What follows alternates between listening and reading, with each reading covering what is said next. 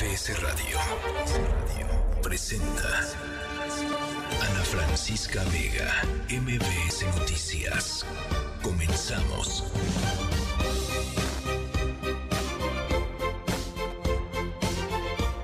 Seis de la tarde en punto, ¿cómo están? Me da mucho gusto platicar con ustedes esta tarde. Hoy viernes, llegamos al viernes, viernes 25 de agosto del 2023. Nuestros aplausos eh, hay un montón de cosas de las cuales eh, platicar hoy.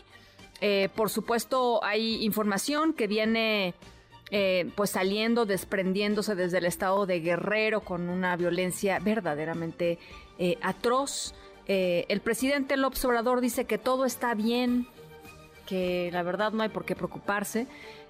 sin embargo, por supuesto, las últimas informaciones de lo que ha sucedido en Guerrero, la localización de eh, los cuerpos de dos líderes de transporte público eh, que habían, se habían manifestado justamente por el tema de las extorsiones allá en Guerrero, eh, fueron secuestradas hace unos días y aparecieron muertas. dice el presidente, ya les decía, que no hay focos rojos en Guerrero, que ustedes tranquilos, ustedes tranquilos. Hay recuentos también de asaltos en distintas carreteras, en la carretera eh, la autopista del Sol, en fin, eh, complicado el panorama allá en Guerrero. Información política también. Hoy el PRD le da su respaldo total y absoluto a la candidatura de Xochil Gálvez eh, por el Frente Amplio por México, el Frente Opositor. hoy arrancan las encuestas, de hecho la encuesta que se estará levantando de, del frente con pues estas dos posibilidades, Beatriz Paredes, la priista Beatriz Paredes y Xochil Gálvez. Em, que pues eh, hay que decir, por ejemplo, llegó al Senado eh, en la lista del PRD. Eh, se asocia normalmente más con el PAN, pero bueno, la verdad de las cosas es que no tiene partido. Y, bueno, pues está el endoso de el PRD, están las dudas, por supuesto, todavía eh, profundizándose más de lo que va a suceder con Movimiento Ciudadano, la crisis que está viviendo ese partido, con pues una escisión, digamos, de un grupo importante que es el grupo de los eh, y las políticos de Movimiento Ciudadano allá en Jalisco, que conforman pues la mayor parte de los, de los, eh, por ejemplo, de los emesistas en el Congreso Federal. Así es que bueno, vamos a estar platicando sobre todo eso. Por supuesto, hoy Oria eh, porque es viernes y el cuerpo lo sabe, Jovita Manrique con todo su molito, eh, mucha información, vamos a estar hablando, ya viene el arranque eh, a clases, cómo llegan los niños con discapacidad eh, a este nuevo ciclo escolar. Estaremos platicando con la periodista y activista Katia de Artigues, especialista en todos estos temas de eh, discapacidad y de inclusión. Eh, saludo por lo pronto y gracias por acompañarnos a toda la gente que nos está acompañando desde Ixtapas y Guatanejo, Campeche, Ciudad del Carmen, Reynosa. Em, a la gente que nos está escuchando en Durango, la gente que nos está escuchando, por supuesto, en Felipe Carrillo Puerto y aquí en el Valle de México a través del 102.5, nublado y potencialmente lluvioso, eh, Ciudad de México, hay que decirlo. Eh, les recuerdo que estamos también en la, cuenta de MBS de TikTok, MBS Noticias por allá, nuestro WhatsApp aquí en cabina 5543 77125. Arrancamos. MBS Noticias informa. People dream high in the quiet of the night, you know that I caught it. Bad, bad boy, shiny toy with a price, you know that I bought it. Killing me slow out the window. I'm always waiting for you to be waiting below. Devils roll the dice, angels roll their eyes. What doesn't kill me makes me want you more.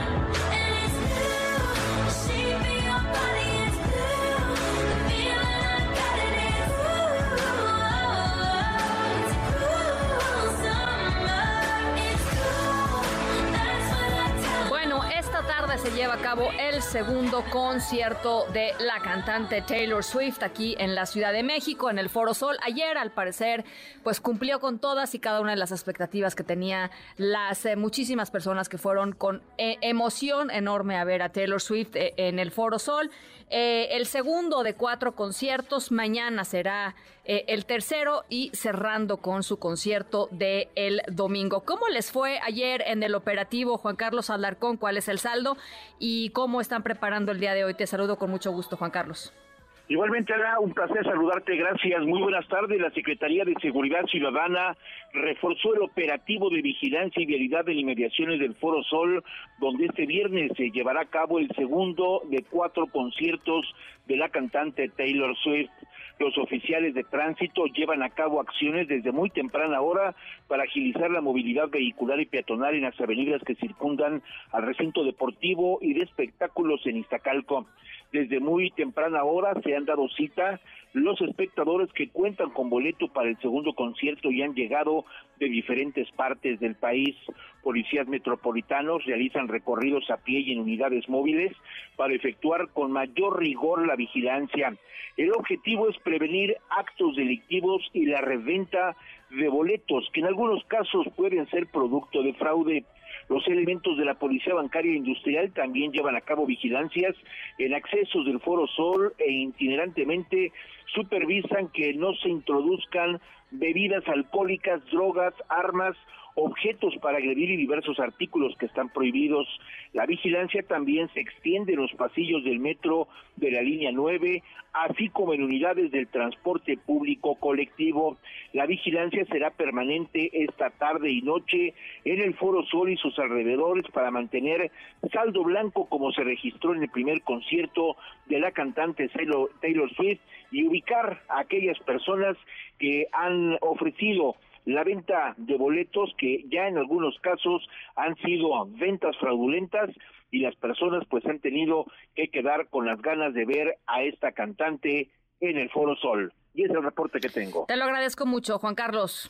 Muy buenas tardes. Estamos muy pendientes y, ya decía yo al arranque de, de, este espacio, se, ve nublado, se ve más nublado que ayer eh, eh, aquí en la Ciudad de México, como que las nubes bajas, ¿no? Estas que los chilangos conocemos también, ¿no? Las nubes de verano bajas que son casi, casi, casi la noticia de que va a llover. Ojalá no les lleva muy, no les llueva muy fuerte eh, a toda la gente que van a disfrutar este segundo concierto de Taylor Swift. En un ratito más vamos a estar platicando con eh, mi querido Juan Manuel Oria sobre, por supuesto, Taylor Swift y eh, la cantidad de información generada, el fenómeno que ha sido eh, de veras, pues que Taylor Swift llegue a México con la derrama económica con la que se espera que termine estos próximos tres días. Más de mil millones de pesos, nos decían por acá Citlali Sainz hace, hace unos días, y, todo lo demás, ¿no? Que va trayendo consigo este, este verdadero fenómeno que es la cantante Taylor Swift. Las seis de la tarde con ocho minutos.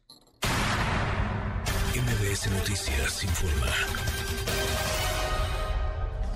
Y bueno, pasando, pasando a otros temas de la realidad nacional, eh, dos mujeres líderes de transporte público en eh, Juan Escudero, en Guerrero, estaban desaparecidas y fueron encontradas muertas con huellas de violencia. Fernando Polanco, te saludo con, con gusto. Platícanos. Muy buenas tardes.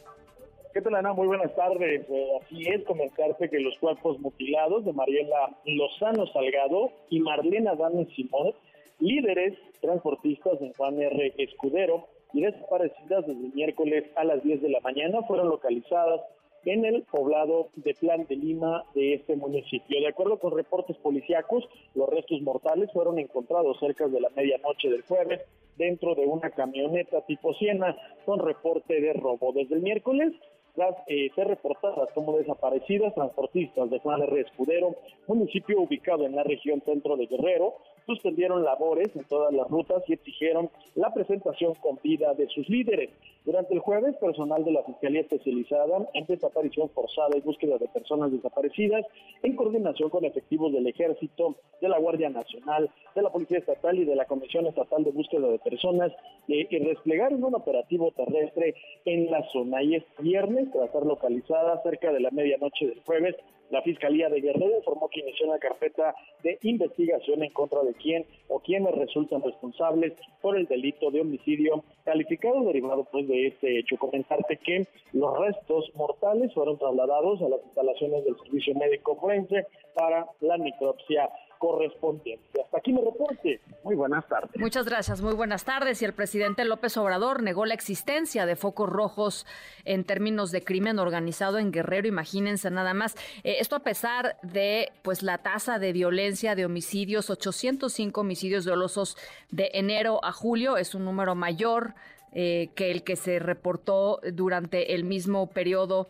eh, pero del año pasado. Él estaba hoy en eh, Acapulco Guerrero, fue cuestionado justamente por el repunte de homicidios dolosos y de estos hechos violentos, de enfrentamientos, de bloqueos, de todo lo que hemos narrado los últimos, los últimos meses aquí y en otros eh, espacios acerca de lo que está sucediendo, las extorsiones, lo que está sucediendo en el estado de Guerrero. El presidente respondió así.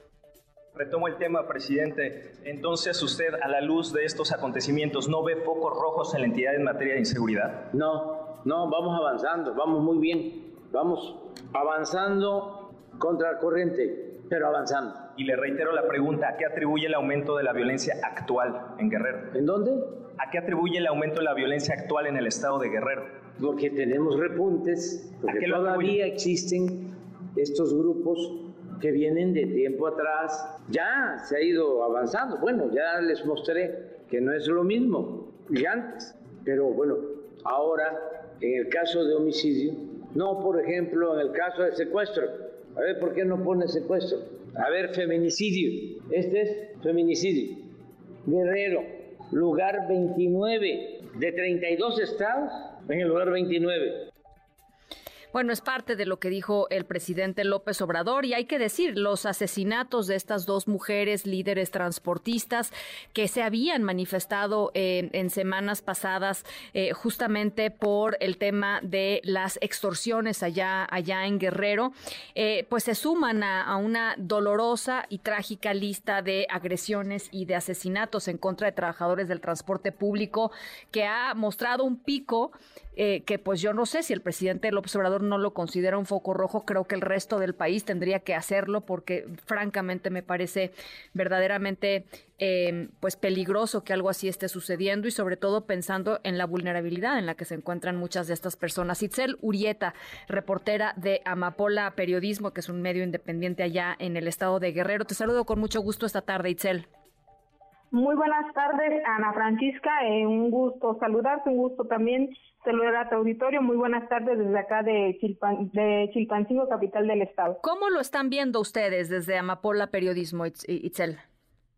Pues eh, desde Amapola Periodismo nosotros siempre hemos tratado pues de narrar este, este tipo de violencia también desde una perspectiva eh, donde no solamente pues pongamos, por decirlo así, a las personas como números, sino también pues tratar de ver cómo todas estas violencias impactan en la vida de, las personas, ¿no? Eh, justamente, pues comentabas todas estas situaciones que han estado ocurriendo, que estas eh, agresiones, asesinatos hacia personas trabajadoras del transporte público, pues en los últimos meses han aumentado. Eh, y también, pues también hemos documentado cómo se ha paralizado muchas veces la ciudad ante la falta de estos de transporte público que pues para muchos aquí que es una ciudad donde prácticamente pues hay muchos burócratas hay muchos estudiantes eh, se concentra un gran número de trabajadores y de estudiantes es una eh, ciudad a la que ha afectado mucho esto de violencia eh, por parte de transportistas ¿por qué? porque en esto en esos días donde se vivieron estos esos días muy fuertes de, de violencia se, se se canceló el transporte público entonces las personas también tenían que caminar hacia sus eh, hacia sus trabajos, hacia sus escuelas.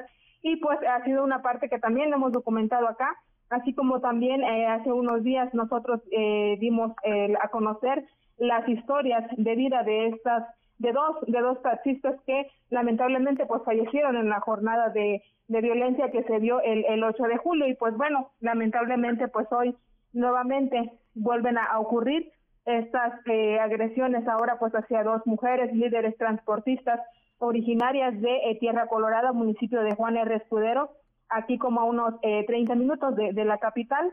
Estas eh, ambas mujeres, pues de nombre, ellas eran Marlene Adame Simón, ella era presidenta del comité de Urban de esta localidad de Tierra Colorada, y Mariel Lozano Salgado era una permisionaria del transporte público, quienes como pues también ya se mencionó y se ha dado a conocer, habían eh, denunciado ya que eran víctimas de extorsiones por parte de ciertos grupos criminales, no especificaron, pero que sí ya estaban recibiendo estas extorsiones. Y pues eh, resulta que ellas el miércoles van a una a un restaurante, a una reunión, a una comunidad llamada Plan de Lima, también muy cerca de su localidad, Eh, a partir de las diez y media de la mañana, los familiares denuncian, denuncian que pierden el contacto con ellas y pues no, no se sabe más de ellas hasta que eh, ayer comenzaron a hacer eh, la información viral, por así decirlo, a través de Facebook. Los familiares comenzaron a pedir ayuda para que se localizaran a estas dos mujeres y entonces fue cuando la Secretaría de Seguridad Pública con la Fiscalía General del Estado pues realizan estos operativos aéreos y también pues por tierra, búsquedas de campo para tratar de localizarlas. Eh, también mencionar que durante pues estas denuncias nunca se activó una ficha de búsqueda, sino fue hasta creo que eh, la mañana de, no, perdón, la noche de ayer que activaron la ficha de búsqueda de las eh, de las dos víctimas. Y pues lamentablemente ayer más o menos como a la medianoche, bueno, más bien en la madrugada, eso de las 12 de la noche, pues se da a conocer este hallazgo de, de los dos cadáveres que estaban justamente en una camioneta abandonados pues en Plan de Lima, que es la localidad donde pues se les vio por última vez a esos dos líderes transportistas. Perdón, tuve aquí una falla. No te preocupes, no te preocupes. Sí, sí eh, se, se confirma más tarde por parte de familiares que pues lamentablemente eran ellas. Eh, justamente pues también más tarde eh, de esta mañana como alrededor de las 6.30 de la mañana se da a conocer otros dos eh, cadáveres que estaban eh, aquí en Chilpancingo que fueron abandonados cerca del puente conocido como eh, Puente Ayutla. En un, en un, es una zona muy concurrida, déjame comentarte que es una zona en la que pues pasan muchos automovilistas, muchas personas transitan ese lugar y pues se deja también este se dejan también dos cadáveres, al momento se desconocen a quién pertenecen. Estos cadáveres estaban desmembrados, eh, dejaron las cabezas, pues ahora sí que eh, ahí eh, en, la, en la cajuela y en, en, una hielera y pues hasta el momento se desconoce. Este repunte de violencia pues es evidente y ha impactado pues de mucha manera en muchos sectores así de la población de la capital de Chilpancingo, pues principalmente también al sector empresarial, quienes también ya han denunciado que han tenido algunas pérdidas pues por estos eh, últimos hechos de violencia que se han suscitado aquí en la capital. Y fíjate, me llama mucho la atención eh, lo que nos narras, que son la verdad los, los, los sucesos de las últimas semanas, no es más que eso. Eh, el presidente López Obrador dice que no hay un foco rojo en Guerrero, pero lo que hemos pues podido detectar en las últimas entrevistas que hemos hecho con, con, con gente que está allá eh, ya sean familiares de algunas víctimas. Hablamos con la hija de uno de los taxistas que fue asesinado hace, hace un par de semanas, unas tres semanas. Hemos estado hablando con distintos periodistas también. Lo que nos queda claro, Itzel, es que quien no se alinea a lo que dice el crimen organizado está en peligro de muerte. No es exagerar, pues es lo que es. Sí, pues bueno, esta crisis lamentablemente pues se ha dado en, en eh, ya desde hace varios pues sí, desde hace ya varios, varios meses ha venido dando y lamentablemente es una constante que sucede, Ana Francisca, con diferentes gobiernos que vienen y van. Es lamentablemente algo que se ha venido dando en los últimos, eh, pues sí, en los últimos meses, o por así decirlo también, en los últimos pues años. también Eh, ahora se hizo eh, muy visible justamente pues con la filtración de, de videos, ¿no? De, de la alcaldesa Normotilia Hernández Martínez, que bueno, a raíz de que se, se difunden, se filtran esos videos de ella presuntamente pues con un grupo de, con el líder de un grupo eh, criminal, es también donde ahora sí que se desata un poco más esta violencia y también donde quedan más en la mira, ¿no? Todos esos actores políticos y eh, e incluso también pues ahí eh, empresarios, ¿no? Pero principalmente eh, se vio sobre todo esta, pues sí, se vio en el ojo estas alianzas, por así decirlo, políticas pues que tienen ahí otros intereses. Bueno, pues estamos, eh, estamos en el tema. Yo te agradezco mucho, Itzel, que nos ayudes a entender un poquito el contexto en el cual se dan eh, eh, pues estas dos atrocidades de las que ya conocemos y lo que nos narras que sucedió también esta mañana con las personas que pues, todavía no podemos identificar. estamos al pendiente de lo que de lo que suceda ahí. Gracias, Itzel. de nada, una excelente tarde. muchas gracias también por por comunicarse acá y eh, estamos eh, pendientes y pues bueno, aquí aquí seguiremos dándole cobertura desde Amapola Periodismo pues a estos temas. Bueno, pues ahí están, síganlos. Amapola Periodismo eh, es un medio independiente en Guerrero que hace una pues una labor verdaderamente excepcional con lo que está sucediendo allá. Las seis de la tarde con 20 minutos. Ana Francisca Vega en MBS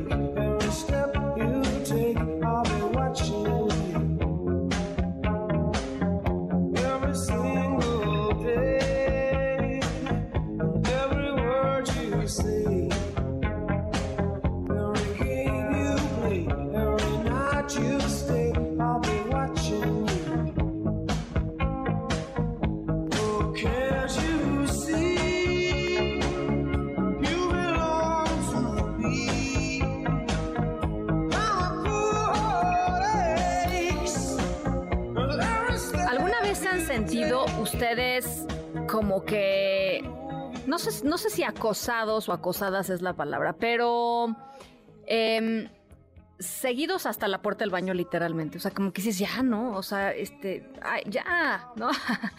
Ahorita déjenme solita un rato, ¿no? Y, la, y pendientes todo el mundo de qué estás haciendo y que, ¿no? Como cada como dice la canción, every breath you take, cada respiro que des, ¿no? Cada bocanada de aire que entra a tus pulmones, ahí voy a estar viéndote. Nuestra historia sonora de hoy, nuestra historia sonora de hoy, em, no tiene que ver con un acosador, eh, pero sí con alguien cuyo trabajo es no perderle la vista ni un segundo a otra persona. Ni un segundo, ¿eh? O sea, está al pilas. O sea, el güey está pilas. Eh, nuestra historia sonora, eh, además, es sobre algo que jamás se había visto en eh, un ámbito particular. Al ratito les voy contando en dónde, pero jamás en la historia de esto que es súper popular en todo el mundo se había visto que pasara algo así. Al ratito les cuento de quién estamos hablando, quién es el, em, pues, acosador, ¿no? ¿Quién es el que está ahí, a las pilas? Y de quién estamos hablando. Las 6 con 22, vamos a la pausa 5543. 77125, nuestro WhatsApp acá para platicar con ustedes esta tarde. Em, vamos y regresamos del corte.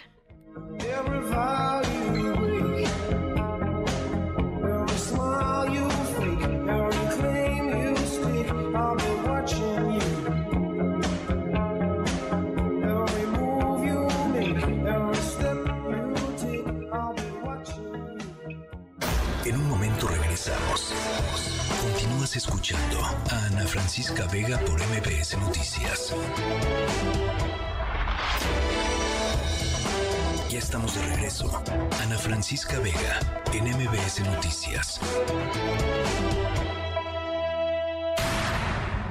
MBS Noticias informa.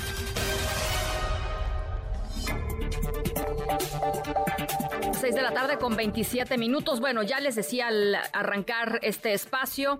Eh, hoy en la política, eh, importante la decisión del Partido de la Revolución Democrática del PRD de darle su respaldo a Xochil Gálvez en la contienda para pues convertirse candidata a la presidencia por el Frente Amplio por México. De cara a las elecciones del 2024, Angélica Melín, ¿cómo estás? Hola Ana, muy buenas tardes, gusto saludarte. También saludos a los amigos del auditorio. esos días de que se tomen definiciones en el Frente Amplio por México, bien lo decías, el Sol Azteca, el partido del Sol Azteca, el PRD se decidió a cargar, a brindarle todo su apoyo a la senadora del PAN, Xochitl Gálvez, en esta contienda interna que tiene el bloque de oposición con miras a la elección presidencial del 2024. En un acto llevado a cabo aquí en la Ciudad de México y al que estuvo invitada Xochitl Gálvez, bueno, pues la plana mayor del terrorismo en el país, Ana, la dirigencia del PRD, simpatizantes, líderes a nivel nacional y también capitalinos, arroparon a Gálvez Ruiz, que se presentó al evento, incluso vestida de amarillo, para estar muy ad hoc con el sol a seca, y bueno, pues ahí se le dio la bienvenida por parte del presidente del PRD, Jesús Zambrano, quien pues eh, le señaló que hay mucho más simpatizantes de, de Xochitl en el PRD de los que ella se imagina. Vamos a escuchar qué tipo de bienvenida le dio Jesús Zambrano Grijalva a Xochitl Venga. La conjunción entre tu frescura, tus propuestas, tu arrojo y valentía, la unidad de tres partidos políticos y la sociedad civil ha despertado, alimentado y potenciado la esperanza de reorientar para bien el rumbo del país. Y claramente hoy tienes muchos más simpatizantes perredistas en el plano nacional, en los estados y en los municipios Así, así le, elogió Jesús Zambrano Salva a Xochitl Gálvez, eh, de quien dijo, pues eh, con ella se habría tiro con eh, las propuestas de Morena para las elecciones de 2024. En respuesta a este espaldarazo que le da el sol seca a la senadora Gálvez Ruiz, ella incluso ya les comenzó a hacer promesas y ofertas a los periodistas. Vamos a escuchar. Llegó la hora de demostrar de qué estamos hechos los que integramos el Frente Amplio por México, trascendiendo etiquetas políticas y confirmando nuestro respeto y amor por nuestro país. Me emociona estar con ustedes en esta cruzada histórica que devolverá a las mexicanas y mexicanos la dignidad, la justicia y la prosperidad. Y yo les ofrezco la victoria, acuérdense de mí. Así de sencillo, rápidamente les dijo, gano y será junto con ustedes en este eh, marco. Galvez Ruiz les dijo a los periodistas que no los va a decepcionar, que los va a hacer sentir orgullosos y que sí, efectivamente va a haber sido en el 2024 si van juntos el PRD y el eh, PAN, al menos con ella. Y bueno, pues eh, al final de este encuentro con Xochitl Galvez, el líder nacional perredista, Jesús Zambrano, consideró que no habrá pleito con el PRI ni roces con la senadora Beatriz Paredes, ya que el PRD se ha decidido a darse su apoyo a la senadora Xochitl Gálvez. Ana, es la información. Muchas gracias, Angélica. A ti, hasta luego. Lindo fin de semana. Bueno, en el marco de esta ruptura existente entre el gobernador de Jalisco, Enrique Alfaro, y el grupo de eh, Movimiento Ciudadano en Jalisco, o una buena parte del Movimiento Ciudadano en Jalisco, y el líder nacional, o los liderazgos, digamos, nacionales, eh, pero por supuesto con Dante Delgado eh, a la cabeza, Dante Delgado reveló que van a arrancar el proceso para definir su candidato el 29 de septiembre próximo. Dijo que no va a ir en alianza electoral con nadie que Movimiento Ciudadano, a diferencia de lo que eh, en algún momento eh, pues había planteado Enrique Alfaro y quizá otros emesistas estaban como intentando abrir la posibilidad, dice Dante Delgado, seguimos eh, en esto, no va a haber alianza electoral, así lo dijo en absoluto rigor en términos de la ley electoral vigente, todos los que han andado ahorita no tendrían derecho a ser registrados como candidatos. Vamos a, en su momento hacer las denuncias correspondientes ante el INE y ante, en su caso, la respuesta que del INE ante el TRIFE. Y estamos a unos días ya, estamos a dos días de que terminen la, gira de las llamadas eh, corcholatas, eh, los aspirantes de Morena y sus aliados a la candidatura presidencial. Eh, Claudia Sheinbaum pidió a sus simpatizantes guardar las lonas, así lo dijo, guardar las lonas que promueven su campaña por la candidatura presidencial. habló así en redes sociales, dijo que em, esta veda electoral de su partido político Em, pues aplicará a finales de este mes, de, finales de este mes de, mm, agosto a principios de septiembre. Eh, esto fue lo que, lo que dijo Claudia Sheinbaum. Y hoy quiero pedirles un favor a todos nuestros simpatizantes, compañeros, compañeras que nos han ayudado en todo este proceso, que son muchísimas personas, que si nos ayudan a guardar sus lonas que pusieron para ayudarme, si tienen en su casa alguna pinta, que la pinten de blanco. Les voy a decir por qué razón. Porque a partir de la próxima semana ya empiezan las encuestas. digo encuestas porque van a ser cinco encuestas. Una de la Comisión Nacional de Encuestas de Morena y cuatro de empresas encuestadoras. Son alrededor de 10 mil eh, viviendas que se van a encuestar. Y si ven una lona que tiene pues el apoyo, ahí en esa casa no van a encuestar, se van a ir a otra es la razón y así la explica Claudia Sheinbaum. Marcelo Ebrard se reunió hoy con miembros del Consejo Coordinador Empresarial. A las 6 de la tarde con 33 minutos se cumplen hoy 12 años del ataque eh, al Casino Royal allá en Monterrey, en donde sicarios prendieron fuego al casino, ustedes lo recordarán muy bien, mataron a 52 personas en el peor ataque del narco en la historia en contra de población civil aquí en nuestro país. Nuestro compañero Álvaro Morales nos preparó esta cápsula acerca de los eh, pues la conmemoración de estos 12 años de el Casino Royal. Entraron dos tipos, golpearon a la señorita que estaba aquí al frente con un arma. Cerré los ojos porque escuché un estruendo y una persona que estaba al lado de mí me dijo que corriera. Corrí al lugar a donde estaba mi hijo y ya no lo pude encontrar. A media tarde del 25 de agosto de 2011, entre 12 y 14 hombres pertenecientes a los Zetas ingresaron al Casino Royal, un casino en Monterrey, Nuevo León, y le prendieron fuego. El incendio, que originalmente solo buscaba intimidar a los dueños del casino, que se negaban a pagar el derecho de piso, se extendió rápidamente por las zonas de las máquinas tragamonedas. En el incendio del Casino Royal murieron 52 personas, 42 mujeres y 10 hombres, todos por quemaduras o asfixia. Las salidas de emergencia se encontraban cerradas con llave, lo cual impidió la evacuación. Hoy se cumplen 12 años del peor ataque de narcoterrorismo contra la población civil en México. Para el doctor Daniel Vázquez, experto en ciencias sociales y temas de seguridad, el ataque al casino sí se podría considerar terrorismo, pero señala que el problema es mucho más complejo. Sin embargo, el gran problema que tendríamos es que si, únicamente pensamos que ese fue eh, el objetivo, que el objetivo era generar pues alarma o generar temor o terror precisamente entre la población, nos quedaríamos muy cortos del fenómeno que vimos en ese pues ya este 2011 y que en realidad es mucho más complicado y que vemos hasta ahora, que tiene que ver con los distintos tipos de violencia que ejercen las, las redes de macrocriminalidad. Más de una década después del incendio, las familias de las víctimas siguen peleando porque se haga justicia. Conforme las investigaciones avanzaban, se descubrieron datos como que el casino operaba gracias a un amparo obtenido después de haber sido clausurado por falta de permisos. A pesar de las irregularidades administrativas del Casino Royal, este pudo reabrir sus puertas tras haber sido clausurado. El Royal era tan solo uno de varios casinos que lograban seguir funcionando gracias a estos amparos.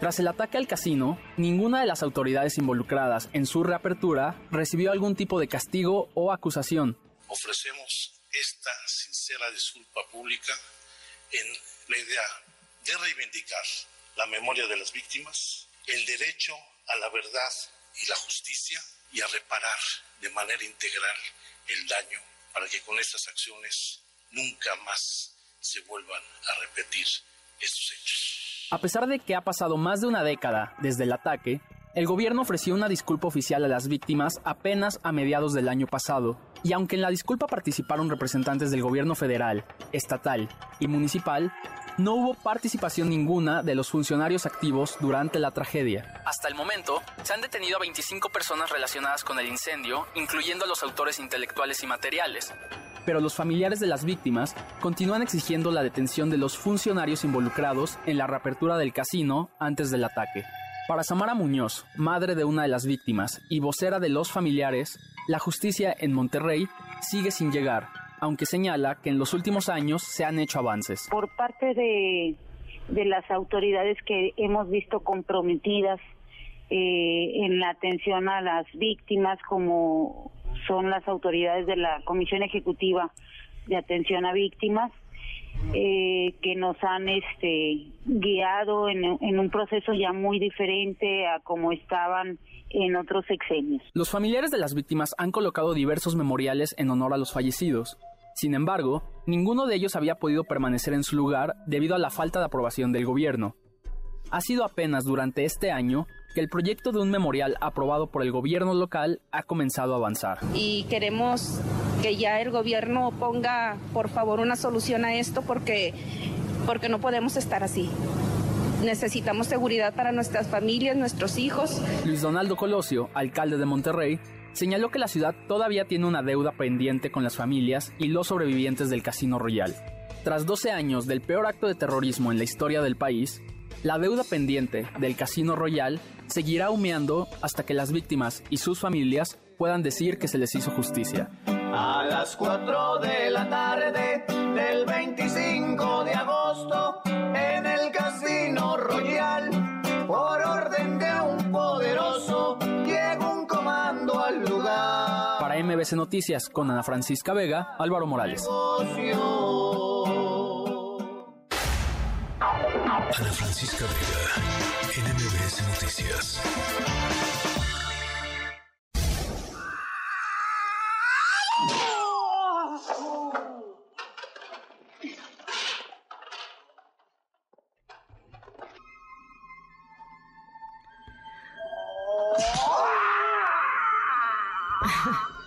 No, no es alguien haciéndose Bruce Lee, es Bruce Lee. Es Bruce Lee, así, así se expresaba. Em, ¿Quién de ustedes son fanáticos de las artes marciales? De, no sé, boxeo, karate, kung fu.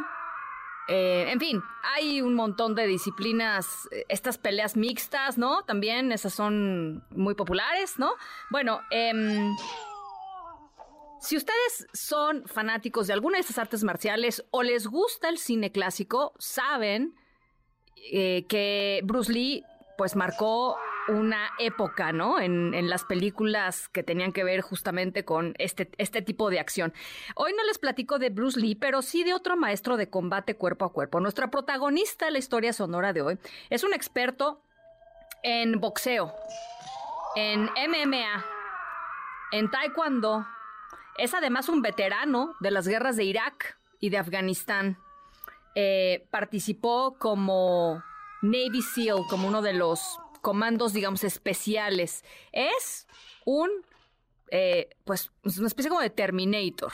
Eh, eh, ya se retiró, pero recientemente saltó a la luz de nueva cuenta porque está haciendo algo em, que tiene que ver con proteger, como con no quitarle la vista a alguien, ¿no? Ser la seguridad de una de las personas más queridas, más populares eh, y más, eh, pues una de las celebridades más grandes del planeta, de nuestra historia, uno de los grandes de nuestra historia eh, moderna. Al ratito les cuento de quién y de qué se trata y por qué estamos hablando de este personaje. Las 6 con 41, vamos a la pausa, regresamos con mucho más. Estamos aquí en MBS Noticias, yo soy Ana Francisca Vega, no se vayan, volvemos.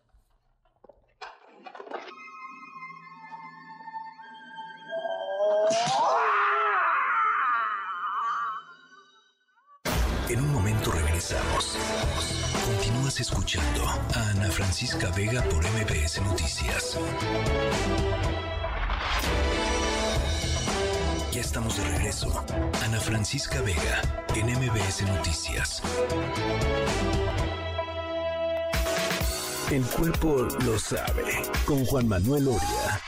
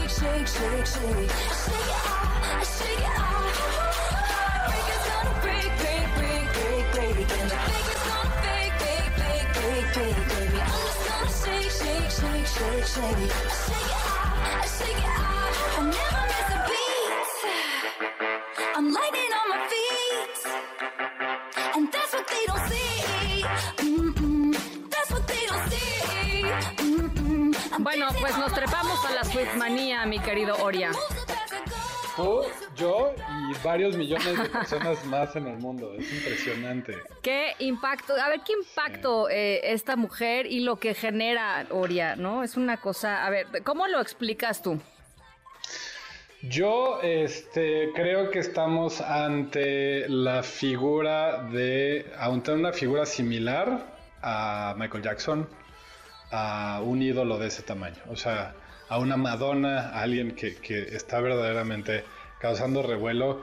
Cosa que, faltaba, ¿no? En la música eh, y en, digamos, en la cultura popular no teníamos este, esta magnitud de ídolo mundial eh, y con una gira que sí me parece que es espectacular, el escenario es una locura, eh, la tecnología que está detrás de todo lo que está haciendo en sus conciertos es verdaderamente brutal, son tres equipos constantemente trabajando en distintos venues, este, un crew de varios cientos de personas eh, y está dejando una derrama económica brutal para su gente y también para las ciudades a las que está. O sea, está estudiadísimo, Ana, que por ejemplo en Estados Unidos eh, está llevando eh, más turismo a las ciudades que incluso el Super Bowl cuando cambia de, ciudad, ¿no? O sea, es de verdad está dejando una derrama en, hoteles, en comida, en, restaurantes, en bares, muy similar a lo que se mueve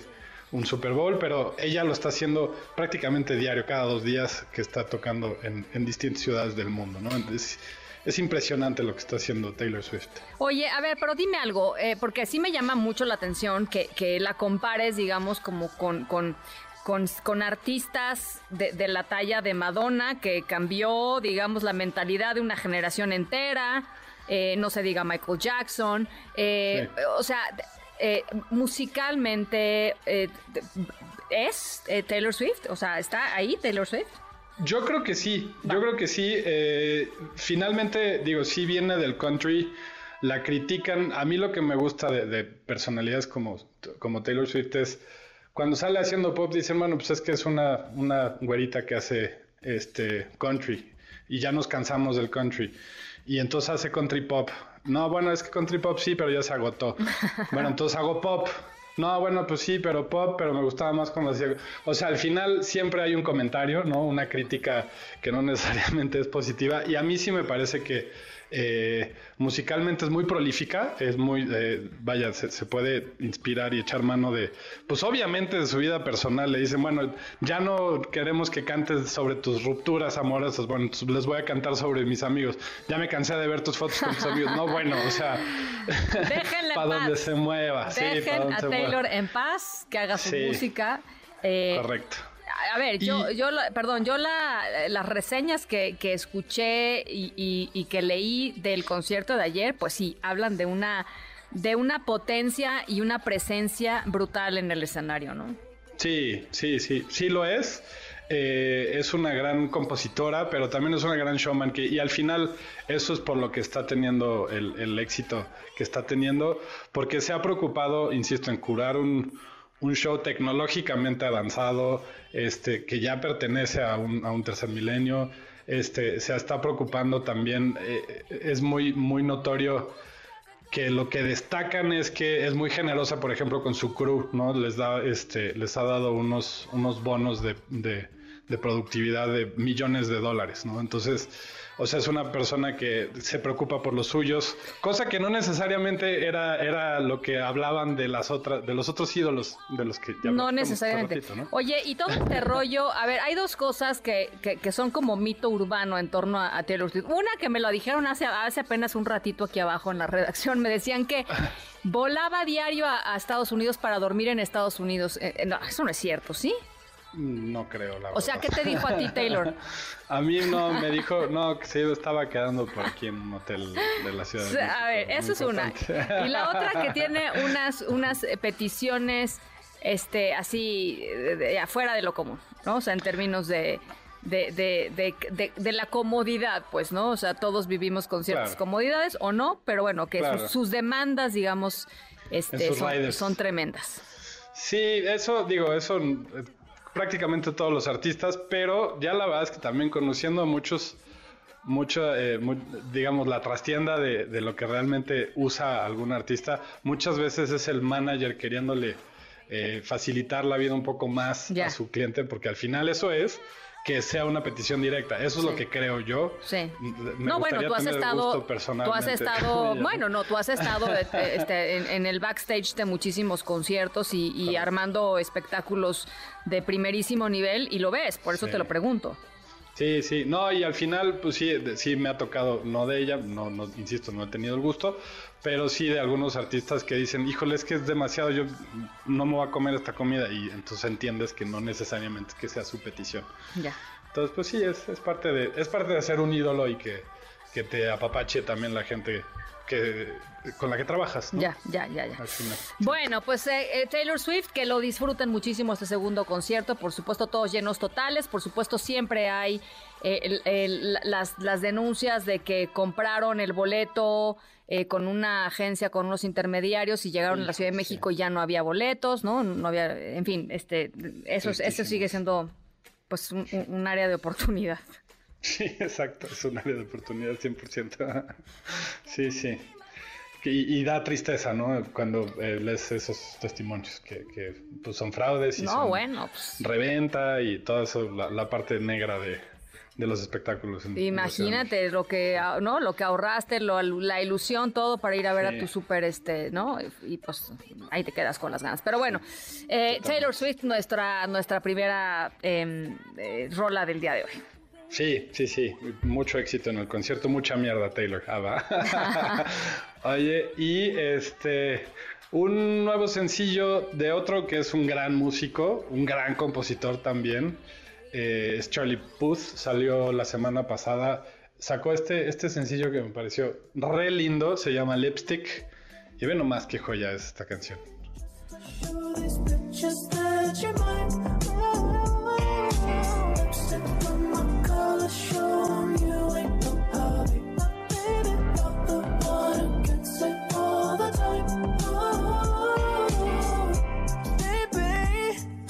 Time we post a picture.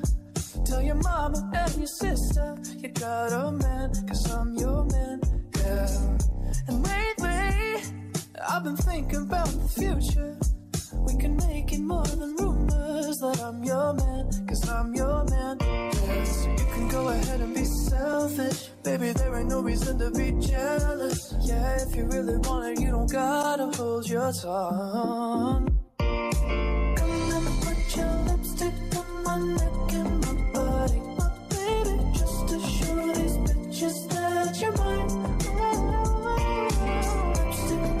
Para seguir en el mood popero.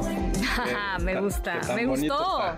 Padrísimo. Sí, sí, este Lipstick es el nuevo sencillo eh, de Charlie Puth. Eh, está aparentemente trabajando en un nuevo álbum.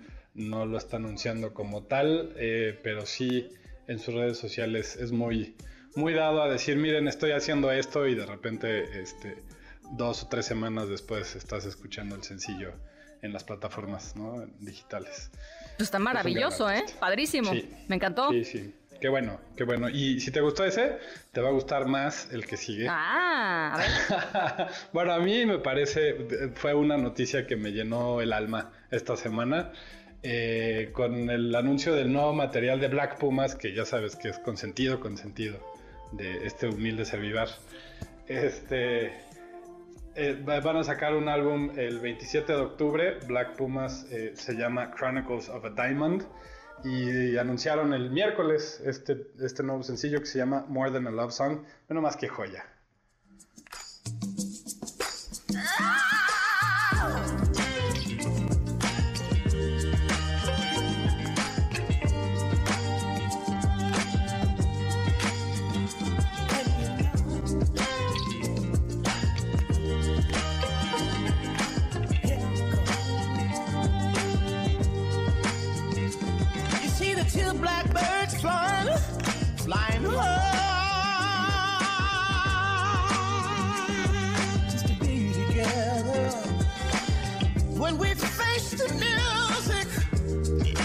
help get to the other side of a great divide. Fly together. You're master, grandmaster, war, master, one. I feel so hard sometimes. We got to use the music, sweet soul music, to reignite your soul divine, to reignite your soul. Cause life is more, more than a song. It's more than a fantasy. More than bit. Yes, life is more than a dream, y'all. It's more than a fantasy. More than. Bonito, la vida es más que un sueño. Qué bonita, qué buena rola. Sí, es un rola. Es un gran proyecto Black Pumas. Si no lo conocían, por favor, eh, escuchen este track, ¿no? Eh, More Than a Love Song, pero también váyanse familiarizando con el primer álbum, el álbum debut, eh, que se llama Black Pumas también. Eh, creo que, híjole, de verdad que sí es, música para el alma. Lo hacen tan bien, tan, tan bien. Est- Este eh, dúo de Texas, ¿no? Es una gran, gran banda. Me gustó mucho. Eh, hay, hay opiniones encontradas, Oria, Yes. eh, esta, esta noche. Esta noche eh, hay opiniones encontradas. Tu, tu voto podría ser determinante.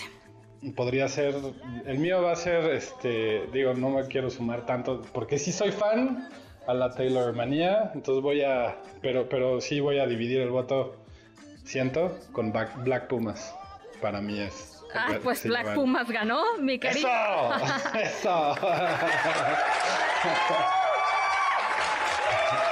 Está el aplauso de la semana. eh, y acuérdense que pueden escuchar toda la. Justo ayer estaba escuchando otra vez nuestra, nuestra lista de reproducción. ¿Qué cosas tan fregonas pones ahí, Qué Oria? bonito, qué bonito, ¿Qué, gracias. qué cosas? Sí, de veras, de veras. es un gran cumplido, Ana. No, de veras. Sí, está en, en Spotify y en Apple Music, se llama El Cuerpo Lo Sabe.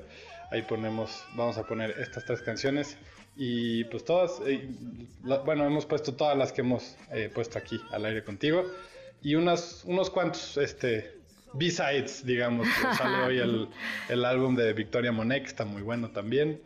Eh, varias sorpresas. Me encanta. Bueno, eh, nos vamos. Que les vaya muy bien en el concierto de Taylor Swift, ¿no? A toda la gente que está ahí, quizá en el, en el, en ya va a llegar y están muy desesperados porque quieren entrar. Paciencia. Este, estaba viendo videos hace ratito y a- a- hasta las lágrimas lo- la, la conmovieron, Oria. El Sí, público no. Es que el público mexicano sí está cañón, la verdad. Es otra energía. Y justo eh, Paul, eh, Paul McCartney decía en algún documental que la energía que sintió de los mexicanos, por ejemplo en el Zócalo, es uno de los momentos más impresionantes de su vida. Y es como común, ¿no? Que los artistas digan es que México de verdad es otra, otro nivel de energía. Sí, bueno, pues ahí está. eh, que sea un excelente segundo concierto. Te mando un abrazo, Oria, como siempre. Igualmente, Ana, un abrazo fuerte y escuchen muy, muy buena música todo el fin de semana. Gracias. Las 6 de la tarde con 59 minutos. Nos vamos a otras cosas rápidamente. Nada más les recuerdo: 5543 77125 nuestro WhatsApp aquí en cabina. It's more than a fantasy,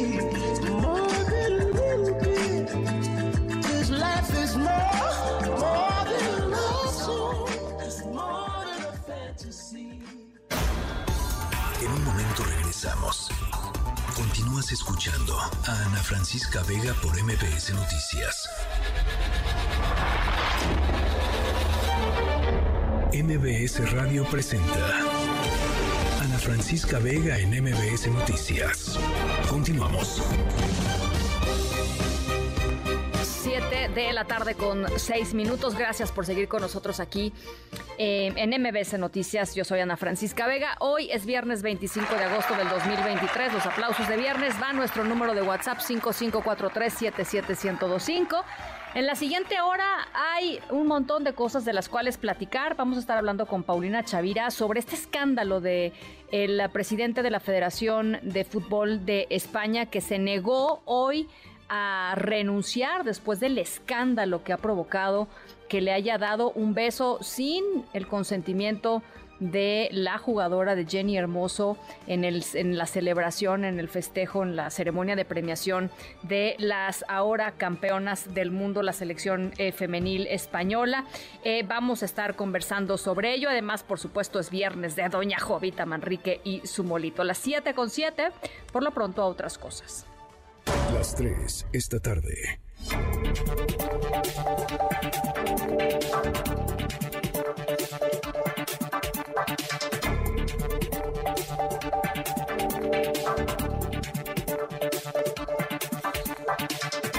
Alberto Zamora, buenas tardes, ¿cómo estás? Cuéntanos. ¿Qué tal? Muy buenas tardes, de Ana Francisca. Los siete partidos políticos nacionales ya están en condiciones de competir en las elecciones del próximo año al cumplir con el requisito de contar con un mínimo de 246.270 militantes en todo el país. Esto lo concluye el INE. Durante la sesión que se llevó a cabo este día, el Consejo General aprobó los proyectos de resolución relacionados con el número mínimo de personas afiliadas a los partidos políticos para que puedan conservar el registro. Morena tiene un total de 2.322.000 afiliados, PRI 1.411.000, PRD 999.000, el Partido Verde Ecologista de México 592.000, Partido del Trabajo 457.000, Movimiento Ciudadano 384.000 afiliados y el PAN apenas logró este requisito con un total de 277 mil afiliados. El consejero electoral Martín Faz dijo que los partidos tienen la obligación de mantener un número mínimo de personas afiliadas superior al 0.26% del padrón electoral. Escuchemos. Con esta verificación, el instituto está en condiciones de establecer que todos los partidos políticos nacionales cumplen con la norma respecto de sus padrones y por lo tanto que están en condiciones de competir electoralmente en los comicios presidenciales y de renovación total del Poder Legislativo en el 2024. Y bueno, también se aprobó en esta sesión del Consejo General el financiamiento a los partidos políticos, asciende a 10.444 millones de pesos. También se va a destinar para lo que tiene que ver con las candidaturas independientes, 66 millones de pesos. Y bueno, ya, ya tenemos las cifras de los partidos políticos, lo que van a recibir. Morena, 3.220 millones.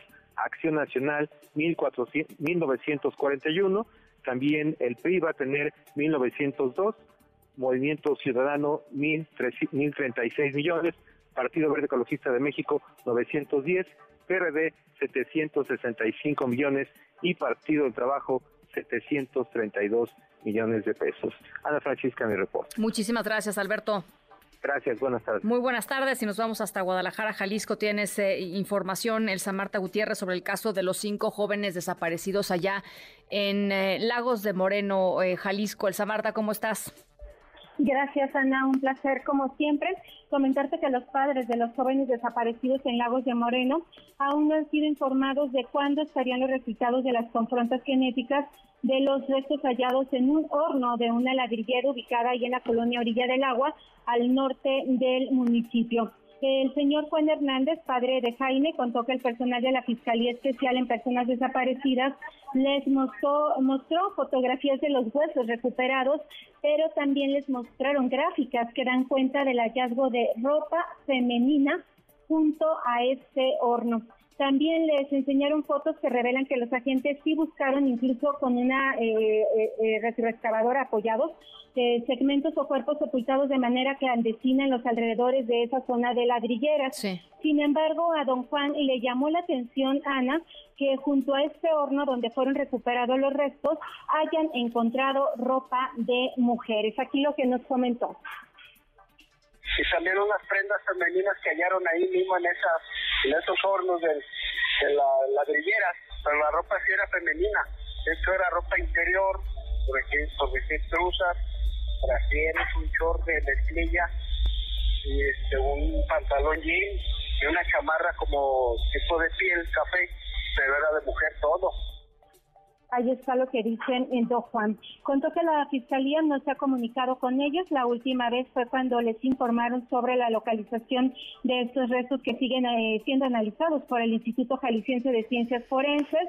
Eh, dijo que también ya les oficializaron que el cuerpo más los restos hallados en el Jetta, eh, carro propiedad de una de las víctimas, tampoco correspondían a su hijo y a sus amigos. Eh, le pregunté sexualmente a Ana como habitantes si sabían lo que estaba pasando en esa zona de las ladrilleras de Lagos de Moreno y eso fue lo que nos respondió. A ver. Bueno, nosotros no, porque pues no, no vivimos allá ni nada de eso. Pues supuestamente la gente este, sí oía que estaba algún cárcel por ahí, o no sé qué onda, que se oían este, pues muchas camionetas este, sospechosas, ¿verdad? Pero como ellos como que tienen miedo a hablar, pues, igual los entiende uno, ¿verdad? Porque pues, posiblemente sí, sí, o sea, si haya problemas por ese lado si hablan, pero sí tienen tiempo ellos diciendo que sí, conseguido camionetas y todo eso. Eso es lo que dice el papá de uno de los jóvenes desaparecidos el pasado 11 eh, de agosto. El Instituto Jalisciense de Ciencias Forenses, Ana, pues eh, trabaja marchas forzadas para identificar los restos hallados en ese horno de una ladrillera y hasta el momento se puede determinar que van dos personas. El área de antropología forense aún sigue estudiándolas, pero están, eh, advierten, muy fragmentados y deteriorados por el fuego. Y entonces, una vez que termine esta área de antropología forense, se tendrá que conocer la opinión de los genetistas sobre las muestras, si son viables, aunque permanece parte de su forma anatómica. En realidad, eh, dicen los peritos, no haya célula, es puro calcio. Aún así, se continúa trabajando para determinar la identidad eh, de estos eh, restos hallados en este horno, Ana. Verdaderamente este, terrible, macabro. Gracias, Elsa Marta. Estamos, estamos en este tema. Muchas gracias. Por supuesto, un bonito fin de semana. Igualmente, buen fin de semana, Elsa Marta Gutiérrez, allá desde Guadalajara, Jalisco. ¿Y qué tenemos hoy en el mundo, Álvaro Morales? Hola, Ana Francisca, muy buenas tardes. Hoy nos vamos a Nicaragua, en donde el controversial presidente Daniel Ortega disolvió esta semana a la compañía de jesuita de Nicaragua. Pues más que controversial, el dictador, El dictador, 16 años en el poder. Sí. Eh, disolvió a la compañía jesuita de Nicaragua alegando que la compañía no había reportado sus estados financieros desde el año 2020. Además, el gobierno nicaragüense confiscó todos los bienes y propiedades de la iglesia. Arturo Sosa, máxima autoridad de la Compañía de Jesús en el mundo, le llaman el Papa Negro, eh, mandó una carta en la que denunció al gobierno de Ortega por no actuar conforme a la ley para hacer estas confiscaciones. Una semana antes, además, el gobierno de Ortega ya había tomado y ocupado la Universidad Centroamericana de Nicaragua, que llevaba más de 60 años bajo administración jesuita y que eso, por lo menos, era la universidad privada más importante del país. La justificación de Ortega fue una acusación de presunto terrorismo contra la universidad por haberle dado refugio a manifestantes opositores al gobierno de Ortega durante las protestas masivas que hubo en 2018.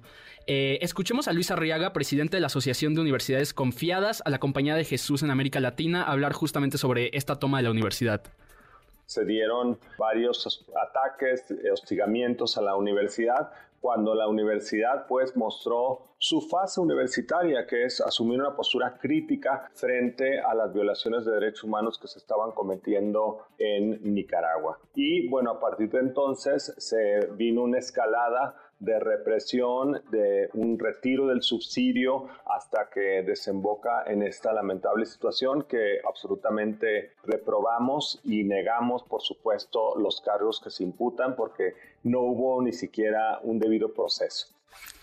Eh, los jesuitas son tan solo un grupo de los varios que han chocado con Ortega en estos últimos años. El presidente ha cerrado más de 25 universidades privadas en los últimos 20 meses con el objetivo de integrar a los más de 37 mil alumnos que se quedaron sin, sin escuela, sin, sin universidad, al sistema de educación público, algo a lo que la gran mayoría de estos estudiantes se niega rotundamente. Sobre la Universidad Jesuita, Ortega no solo tomó el control del campus, sino que en menos de tres días, Ana, ya había inaugurado en ese mismo campus la Universidad Nacional Casimiro Sotelo Montenegro, que se plantea que sea como el centro principal de estudios de este proyecto de educación pública de Ortega. Bueno, pues de educación, de adoctrinamiento. De adoctrinamiento, que es de lo que todo el mundo se está quejando, por supuesto. Adoctrinamiento y Ortega, hay que recordar, ganó las últimas elecciones encarcelando al 90% de sus opositores. Entonces, pues sí, es un, es un dictador. No le gustó lo que hacían los jesuitas eh, en, en Nicaragua y, bueno, pues disuelve la Compañía de Jesús y eh, les quita todos sus, sus bienes. Ahí, eh, por supuesto, habrá muchísimas reacciones en los próximos días. Gracias, Álvaro. Gracias, Ana Francisca. Las 7 con 17. Vamos a la pausa, tenemos muchísima más información al regresar. Estamos aquí en MBS Noticias. Yo soy Ana Francisca Vega. No se vayan, volvemos. En MBS, noticias que ponen de buenas. El secretario de Turismo Federal, Miguel Torruco Márquez, anunció la edición número 36 de la carrera panamericana, competencia que se ha posicionado como un ícono del automovilismo internacional, además de ser el evento de velocidad tipo rally de autos clásicos más importante y de mayor recorrido en el mundo. Esta carrera se realizará del 13 al 19 de octubre y recorrerá los estados de Veracruz, Oaxaca, Ciudad de México, Querétaro, Guanajuato, Aguascalientes, San Luis Potosí y Nuevo León.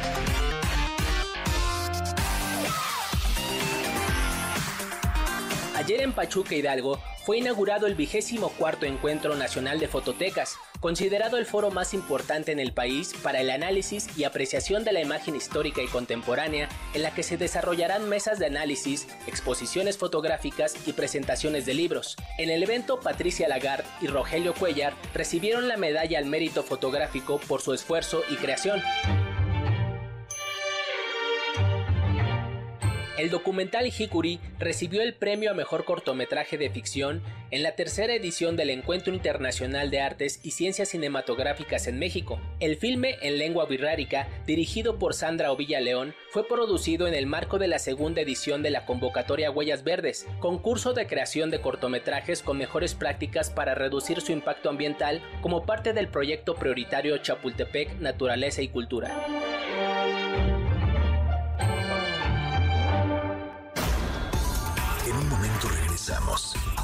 Continúas escuchando a Ana Francisca Vega por MBS Noticias.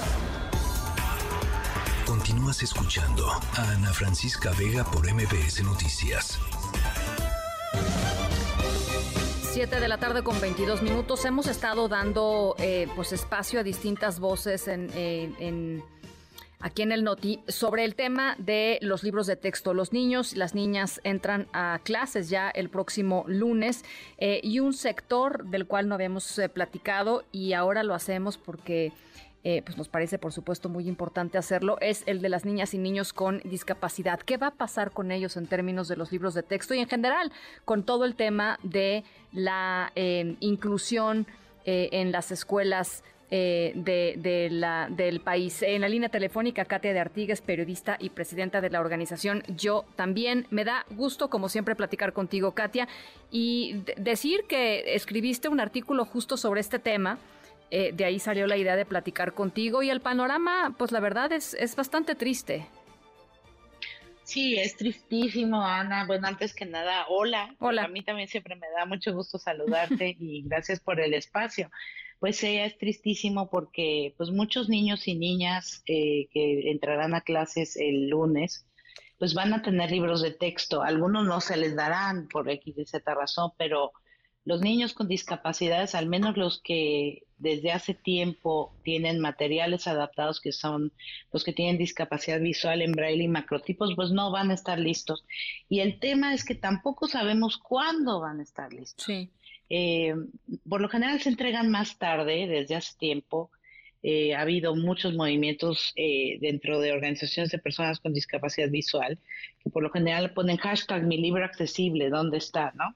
Pero en esta ocasión que tenemos nuevos libros de texto de la nueva escuela mexicana, pues hasta donde reporté hay algunos, hay unos que dicen que están listos para imprimirse y otros que pues apenas los están adaptando. Sí. El tema de hacer libros de texto para personas con discapacidad en microtipos, es decir, letras grandes o braille, es que no es, eh, o sea, los mismos libros imprímelos así, los tienen que adaptar y se van a tardar más, pero no sabemos ni siquiera cuándo. Hay algunos que apenas, por lo que sé, porque la CEPA ha guardado silencio al respecto de esto, eh, pues apenas los van a tener. Entonces la previsión es que quizá para el año que Oye, pero eh, eh, pues ya estás diciendo, la CEPA ha guardado silencio, pero esos libros tendrían que estar listos a la par de los libros, de los otros libros, pues.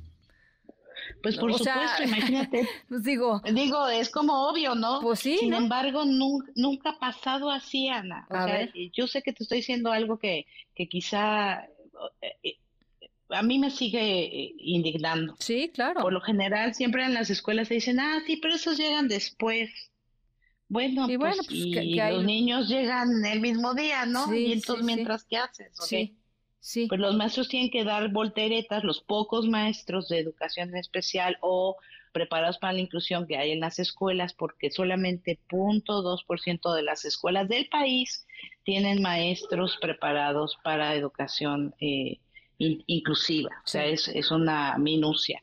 La, la mitad de las escuelas, más de la mitad de las escuelas, según datos que tenemos, tampoco tienen eh, condiciones de accesibilidad para recibir a, alumnos con discapacidad motriz.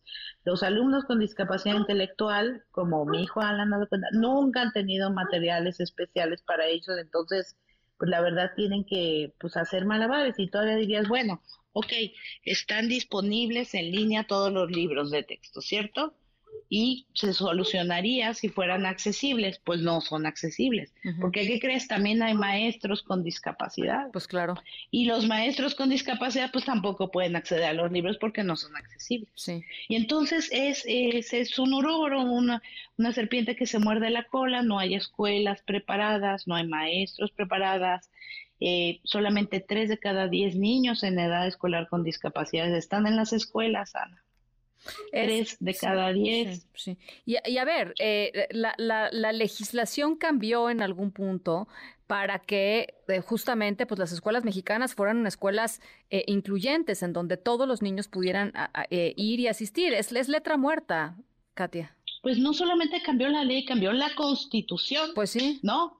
Cambió el artículo tercero constitucional que dice claramente que la educación es inclusiva y que en las formas de educación se tienen que contemplar ajustes razonables que son adaptaciones que se tienen que hacer para, por ejemplo, esto, los, los libros de macrotipo y es un ajuste razonable para personas con pues discapacidad claro, visual. Pues claro. Pero no tenemos ajustes razonables para los demás. Se habla de que se tienen que contemplar las necesidades de cada una de las personas que estudian, pues tampoco se contemplan. Efectivamente es una letra muerta en la Constitución, en la Ley General de Educación y también una falta a la Convención sobre Derechos de Personas con Discapacidad. O sea, es violación tras violación tras violación que además, pues digo, tú, tú nos vas a explicar mejor, eh, eh, pues condenan a niñas y niños con discapacidad del tipo que sea, eh, a, pues al atraso, ¿no? Al, al, al, a ver cómo le haces, porque, porque además, pues después a ver cómo consigues chamba, porque pues no vas a poder haber terminado tu primaria o tu secundaria al tiempo que tus pares, ¿no? Este, como, como tendría que ser, Katia. Exacto, porque yo creo que todo esto en el fondo sigue eh, visibilizando que tenemos una idea vieja de la discapacidad y una idea que es violatoria de derechos de la discapacidad. Pensar en las personas con discapacidad como personas que solamente necesitan asistencia o una beca para el bienestar y nada más, ¿no? Y entonces, si tú no educas a una persona, eh, y lo mantiene solamente vivo, que es lo que hace pues, básicamente la beca para el bienestar, y no le brindas oportunidades educativas, es justo lo que acabas de trazar. Pues tampoco puede acceder a un, a un trabajo o a un buen trabajo cuando podrían. Por Dios, yo siempre digo, si Stephen Hawking hubiera nacido en México, hubiera estado pidiendo limosna en la calle. Claro. Así de sencillo. O sea, y entonces no pueden obtener un buen trabajo, siguen dependiendo de sus familias. Las familias se empobrecen también porque las madres y por lo general las mujeres, pero también algunos padres, en fin, dejan de trabajar. Y es un círculo, un círculo vicioso que no estamos desatorando y que se evidencia en días como estos cuando están a punto de entrar a clases y sencillamente no hay libros. Y la SEP, pues ¿Qué? Nada, ¿no? Pues no dice nada. No, pues es que es, que es muy frustrante. Ese es que, tuyo es, pues sí, es muy frustrante. Es muy frustrante. Es muy frustrante, es muy frustrante. es muy frustrante que de veras estemos perdiendo tanto talento. Sí tanto talento desperdiciado, tantas vidas desperdiciadas, tantas mamás que podrían estar trabajando porque sus hijos estarían en las escuelas aprendiendo, tantas oportunidades que hay para maestros y maestras de estudiar este tema y quitarse el miedo, pero sí, bueno, ahí hay otro uroboro, ¿no? Las maestras y los maestros obviamente tienen miedo porque no están preparados, porque no están preparados, pues porque no les enseñan desde las normales a, recibir alumnos y alumnas con discapacidades. Entonces, pues, por todos lados hace agua la canoa, por así decirlo. Pues eh, me, encantaría poderte decir que, que, vamos a buscar a la SEP, pero los hemos buscado infinidad de veces, los últimos... Este, Nosotros también. Muchísimas veces para tratar de que nos respondan algunas cosas y simplemente nos dicen que no, en este momento no, no están en condiciones de, de darnos una entrevista, una tarjeta informativa, nada. Eh, entonces, eh, pues por lo menos visibilizarlo, me, me parece, Katia, y ponernos pues este, en, en este... Visibilizarlo y además hacer un llamado a los padres y las madres a que visibilicen estas historias, que levanten la mano, que tengan muy consciente que la educación de sus hijos es un derecho y no un favor. Claro. A que se quejen cuando las escuelas dicen, ay, ¿qué crees? No estamos preparados para recibirlo. Ay, bueno, que pues, prepárense ya, ¿no? O sea, están faltando a la ley, por Dios, ¿no? A, a levantar la voz. Nuestros hijos e hijas tienen derechos y tenemos que visibilizarlos como sea, porque si además nos seguimos echando para atrás de decir, híjoles, que no lo reciben en la escuela y actuando como si nos hicieran un favor, pues esto también se va a atrasar. También yo sé que tener un hijo con discapacidad o una hija con discapacidad a veces es muy duro porque te cuesta mucho más trabajo muchas cosas. Pero si no levantamos la voz en temas así, peor pues vamos a seguir igual dentro de 10, 20, 30 años. Bueno, pues yo creo que eh, toda la gente que nos está escuchando, eh, a, hacer conciencia, por supuesto, y a entrar a la página de Yo También, que es yo también.mx. Ahí hay un montón de contenidos que tienen que ver con muchísimos temas relacionados con la discapacidad eh, y, a, exigir, ¿no? que, eh, Sí, Ana, y que nos acerquen historias, cuéntenos historias. Estamos en Facebook como yo también hace en Instagram, como yo también hace en TikTok, apenas estamos empezando, ¿verdad? Pero también como yo también hace en Twitter, como solamente yo también. Cuéntenos las historias, las buenas, las malas de este regreso al ciclo escolar. Por favor, cuéntenos. Estamos tratando de visibilizar lo más posible esto.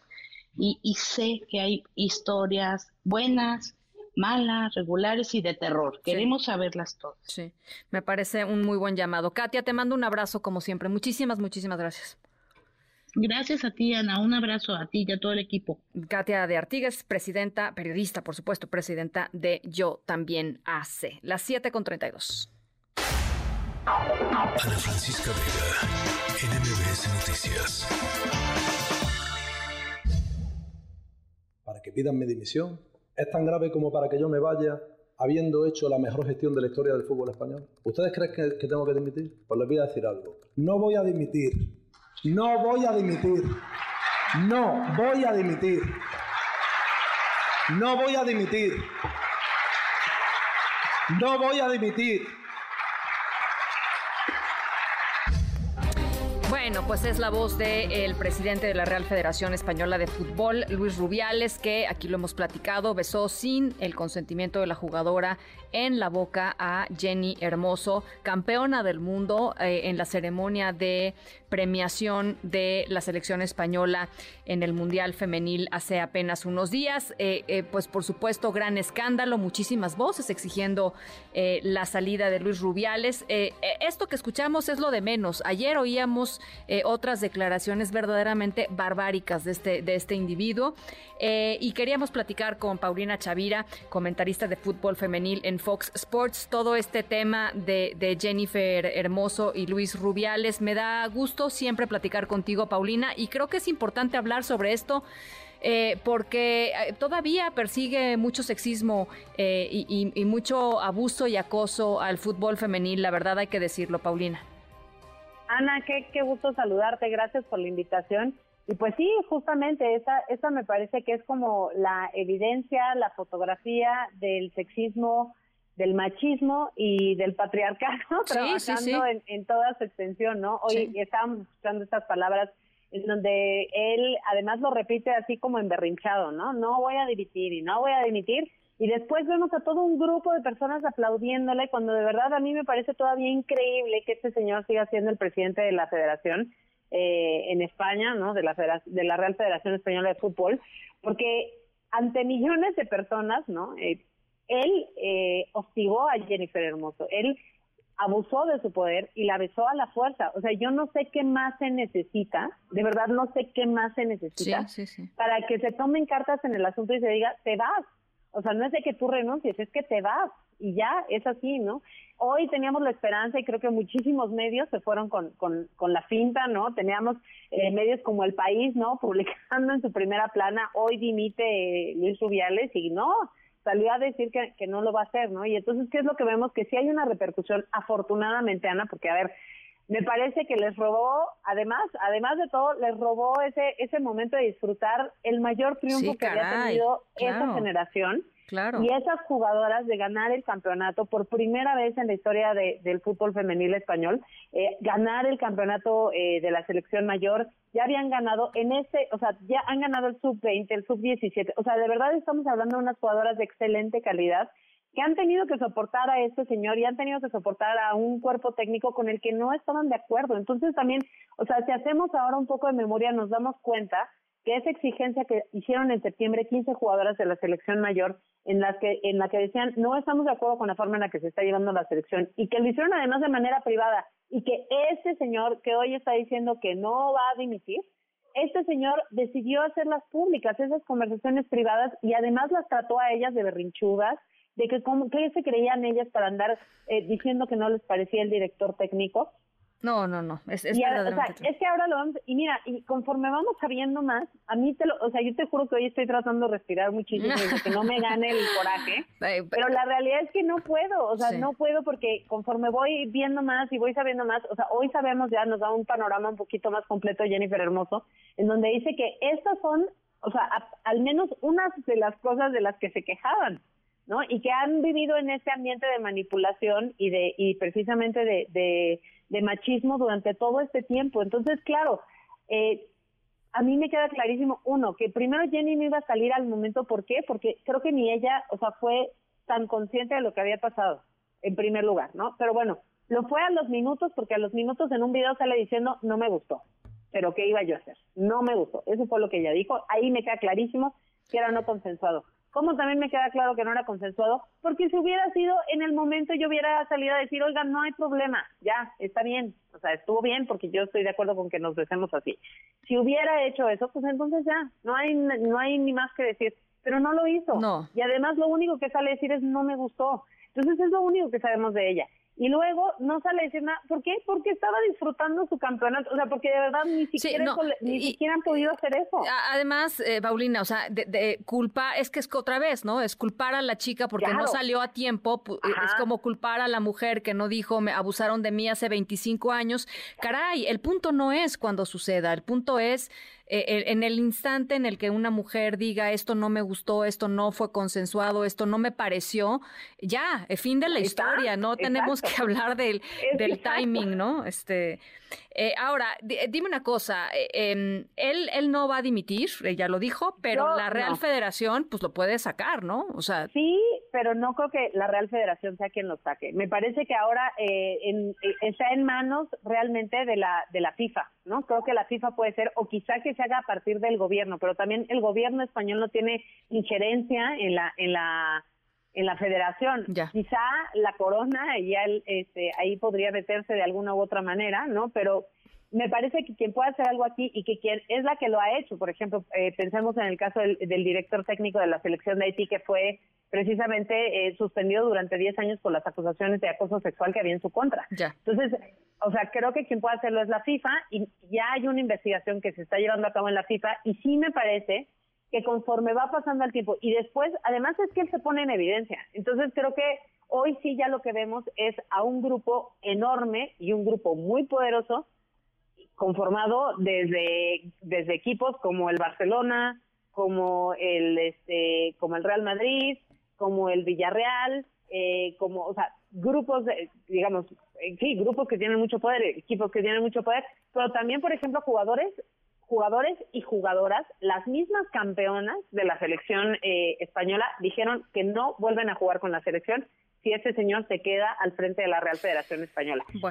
o sea, estamos viendo ya que hay presión de muchos lados y yo espero de verdad que, que la FIFA escuche y que la FIFA sea la que diga, no hasta aquí.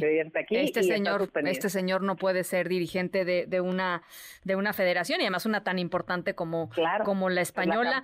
eh, bueno, pues eh, ahí está. Teníamos ganas de cerrar la pues la semana con, con esto y platicar contigo, Paulina. Y estamos en el tema porque sí creo que es muy importante no no banalizarlo, no no fue un piquito como dijo el, el propio Rubiales, no no no fue un piquito. No, este, y, y no y no estuvo bien lo que hizo y pues bueno, ahí están las consecuencias. Ojalá que veamos, eh, pues sí, una consecuencia real para él, pues, ¿no?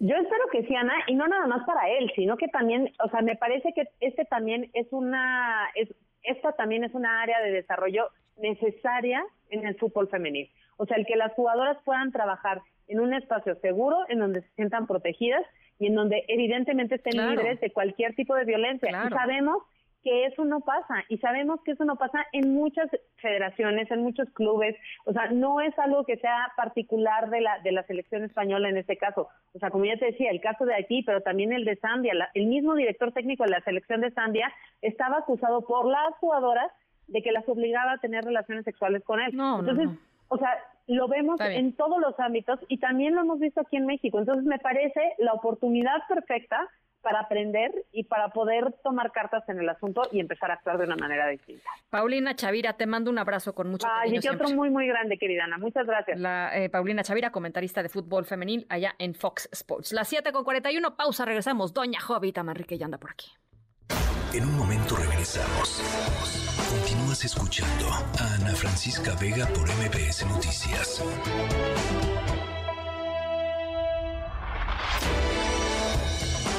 Ya estamos de regreso. Ana Francisca Vega, en MBS Noticias. Hay de chismes a chismes. Pero un chisme con molito a nadie se le niega. Y por eso ya está aquí Jovita Manrique con su molito. Doña Jovita. Hola, ¿qué tal? ¿Cómo están? ¿Qué me cuentan? Oigan, ya forraron los libros de texto de sus bendiciones, ya tienen listos los colores con todo y nombre. Los Blancanieves eh, ya compraron el sellito de abejita trabajadora y de puerquito por aquello del movido, o son de los que el lunes van a ir a la papelería, el arco iris de la esquina de su casa y van a comprar su gomita de migajón, su abaco y su transportador para la mera hora. Ana, en serio, ya que no pidan que forremos los libros y los cuadernos con papel lustre de colores, que para tercero el verde, que para cuarto el azul, que para quinto el rosa, que... A mí ya no me piden eso, doña Nada más estamos contaminando. No, ese es súper pues irresponsable. con tu plástico cristal que tienes que sacar la secadora para que no se te pegue. Y ya doña Jovita, ya ni para qué los forran, digo que los cuiden y ya, ¿no? Pues, pues así como tenemos que cuidar el planeta, que cuiden sus libros, sus útiles y ya. Pero todavía hay lugares donde te piden que tu forro lustre, que tu Ay, no. no, ¿sabe qué, doña Jovita? Hay lugares, yo no sabía, me quedé impactada, en donde los papás llevan en maletas, así, en, maletas con rueditas, los como si fuera al aeropuerto. Los libros a la escuela antes de que lleguen los niños, no se vayan a cansar los niños. No, se acuerda usted, doña Julieta, cómo andábamos Pues esta lumbalgia no, es de Oquis. Exacto. Uno llegaba con los libros Hasta el primer callito tienes, el callito del amor, ese que dice ahí. se los llevan unos días antes sus papás a la escuela en maleta con rueditas para que no para que los niños no oh, se hasta el locker que, te dice no, pues, no, no. ya pagó el locker ¿Cuánto? Mil pesos mensuales del locker para que ya no carguen los libros, se los lleven, ya lo dejan aquí. Mil pesos mensuales. El locker, no, bueno. Ah, y si son de tres pisos, el locker de mil. Si en, el medio, 800. Y el que está, está abajo, te lo juro, te lo juro, Ana, te lo juro. Así las bendiciones con los lockers y todo. Híjole. Pero bueno. Bueno, pasando a otros temas. Oye, ¿qué estará pasando allá en Morena? Que como hay de todo tipo de personas que no están hallando, no se están hallando ya mucho ahí. Escucha esto. A ver. Yo sí quiero recordar las palabras de mi presidente, que un pueblo organizado puede salvar al pueblo. Y la verdad quizás sea criticada un poco por lo que voy a decir, pero tenemos que estar, uno, uno, tenemos que ir con la ley a denunciar, es ley. Y yo entiendo lo que me estás diciendo, y se lo digo, una vez había se estaban como golpeando por mi calle en la madrugada y yo llamé a la policía y llamé y llamé y llamé y estaba ocupado. O sea, ¿cómo es posible que en la noche descuelgan las autoridades el teléfono, pues para no hacer nada, mientras, pues, que el mundo, ¿no? Que hay que se maten quien pueda. O sea, no pueden ni denunciar porque tienen de entrada el teléfono Principalmente nos tenemos que cuidar unos a los otros y tener el valor de denunciar. Y si no, la verdad, agarrar el machete, darles en la mano a los delincuentes, porque no hay otra. O sea, hay veces, si no llega la autoridad y todo, vas a permitir que maten a un niño, pues hacer justicia. Y la verdad, y si son buenos para hacerse de la vista gorda, pues también que sean buenos para hacerse de la vista gorda porque se impartió justicia. Ahí tienes. Agarra el machete ya. Ella es la diputada Sharon Macotela de Hidalgo, que dice que la ciudadana pues se tiene que defender de los delincuentes. Si la autoridad no hace caso a las denuncias y así, ¿verdad? A machete limpio, sacarle, sacarle filo y vale. Oye, pues yo le digo que no, que yo pienso que así no se tienen que hacer las cosas. Para eso hay leyes. Claro. Y para eso el gobierno tiene que brindar seguridad. Y usted, señora diputada, para eso tiene su trabajo que tiene que hacer valer este derecho que tenemos nosotros de, vivir con pues seguridad. Sí, sí, sí, sí, sí. Ay, no, no, no. ¿Dónde quedaron los no balazos? Sí abrazos, no chingadazos, sí apapachos. Caray, doña Jovita, no sé, pero eso de que descuelguen el teléfono está tremendo, ¿no? Sí, o sea, bueno, ya la noche descuélgale. Porque a mí yo las veces que he hablado a la patrulla ya ve que hay este pues el teléfono de la patrulla de siempre llegan muy bien, muy rápido. Fíjate, ese servicio está funcionando acá, en la Ciudad de México. pero acá en algo por lo que dice la señora, bueno, llaman, descuelgan y pues no, ¿cómo noche vamos a dormir? Ahorita no hay emergencias, la emergencia de una a dos la mañana nada más. Pues eso de las responsabilidades, Exactamente. Oye, Ana, ¿hasta dónde termina la responsabilidad de un funcionario público? A ver, dime, ¿hasta dónde terminan las obligaciones? Escucha esto. Aprovechando, perdón, eh, sobre la línea 9 del metro, doctora, que no, sé si que lo conteste el director del metro. Ya no soy jefe. Pero estamos informados de todas maneras. Pero a ellos les corresponde informar. Gracias. Pues ahí tienes a Claudia Sheinbaum, gracias. Ahí tienes a la ex jefa de gobierno Claudia Sheinbaum, que así a pelo suelto dice, no es tema, no es tema, mamá, no, que para eso ella ya no es jefa de gobierno. Y la queso, en serio, esto tenemos que aguantar. O sea, ahora no responde porque ya no es jefa de gobierno. Y cuando lo era, no respondía porque eran considerados ataques sin fundamento. O sea, ya no entiendo. Y el metro que se lo cargue, pifas, ¿verdad? Sé que no es su responsabilidad en este momento ya, ¿verdad? Pero hay formas de hacerlo y de contestar. decíamos ayer que pasamos el, el, audio que, pasiva agresiva, ¿no? o sea, pues, como si soy yo como pasiva agresiva, así como muy enojada, ay, ¿no? bueno, muy enojada. Pues sí, pero ay, no, no, no. Oye, antes de terminar funados por este tipo de funcionarios, Ana, hace ocho días aquí comentaste que detuvieron al exgobernador de Chiapas, ¿verdad? Manuel Velasco, allá en Veracruz. Bueno, pues luego, luego salió esto apegados a protocolo. Y aquí aclaro, o sea, entonces yo me hice persecución política, o la Guardia Nacional me hizo persecución política. Sí, pero pudo haber sido cualquiera pudo haber sido cualquiera. Estamos haciendo algunas revisiones de vehículos que pudieran ser sospechosos por lo siguiente, porque los delincuentes están tratando de mimetizarse. ¿Qué es esto? Usar vehículos parecidos a gente que tiene económicamente dinero. Ahí tienes al impresentable gobernador de Veracruz, Cuitlagua García, que dice que es normal que vayas por la calle, la policía te detenga y te encañonen, que así peluceamos allá a la gente en el puerto. No, bueno. ¡Qué miedo! Pues imagínate. Usted, usted tranquilo. Nada más que tranquila, doña Jovita, si le encañan, usted tranquila, hombre, nada más es cosa de cosa de cualquier después le, le invitan su, su concha con frijoles, ¿no? Claro, la concha con frijoles, la su, bomba su bomba, su cafecito, perfecto, no, eso no se preocupe. No pasa nada. No pasa nada. Ay, no, no, no, pues así están estos momentos que estamos viviendo, la política nacional y toda. Si quieren hacer pedidos de molito, recuerden, estoy en arroba Jovita Manrique en Twitter y en arroba Jovita Manrique soy ahí en Instagram también forró libros y cuadernos. de aquí a lunes, de aquí a lunes. Ya de una vez. Y renta loca. Claro, sí. todo. Qué barbaridad. Cortamos pelo, todo, todo. Las 7 con 53. Ana Francisca Vega, NMBS Noticias.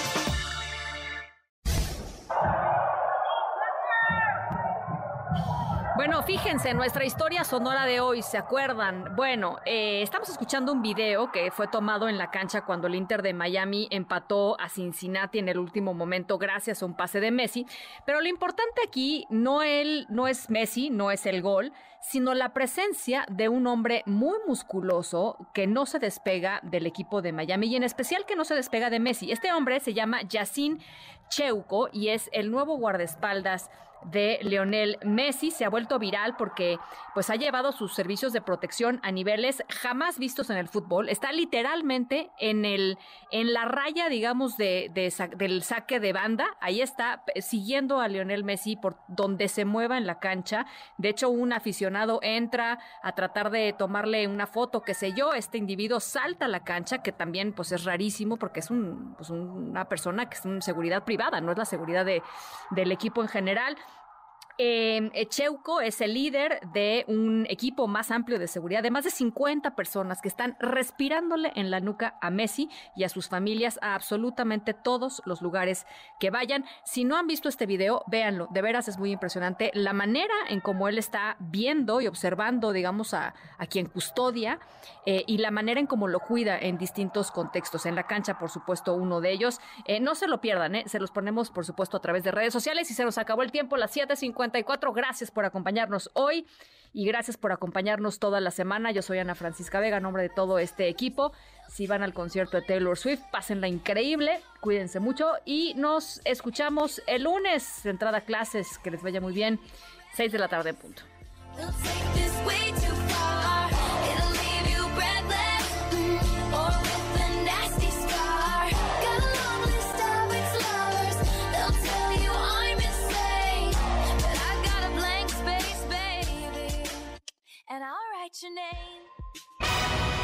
MBS Radio presentó